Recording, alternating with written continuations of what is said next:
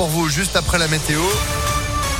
Et puis l'info, bien sûr, à l'actu, c'est avec Florian Lafont. Bonjour. Bonjour à tous. Pas de confinement ni de couvre-feu pour sauver Noël, mais des mesures renforcées face à une flambée de cas de coronavirus, notamment chez les jeunes.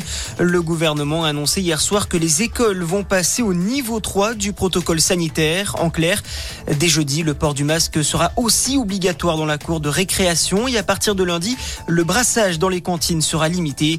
Concernant la vaccination des enfants, l'exécutif a annoncé son ouverture pour les 5-11 ans qui présentent une comorbidité dès le 15 décembre avant de potentiellement l'élargir à toute cette classe d'âge d'ici la fin de l'année.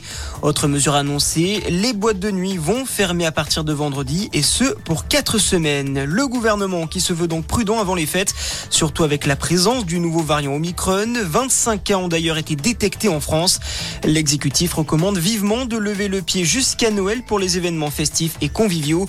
En entreprise aussi, pas de risque. Le gouvernement demande que le télétravail soit étendu à deux ou trois jours par salarié lorsque cela est possible.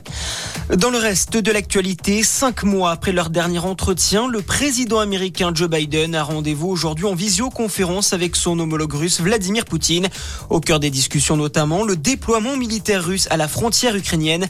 De son côté, Washington prévient, les États-Unis sont prêts à prendre des sanctions financières inédites envers la Russie et à envoyer plus de militaires en Europe de l'Est si elle attaque l'Ukraine, a annoncé hier soir la Maison Blanche.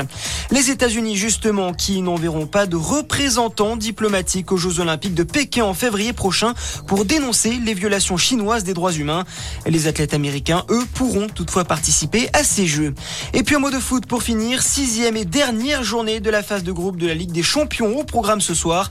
Le PSG, déjà qualifié pour les huitièmes de finale et sûr de terminer deuxième de la poule, reçoit Bruges au Parc des Princes. Coup d'envoi à 18h45. Voilà pour l'actualité. Très bonne matinée à tous. À notre Merci beaucoup. Prochain rendez-vous info à 6h30 sur Impact FM. Restez informés avec l'application Impact et ImpactFM.fr. 6h03.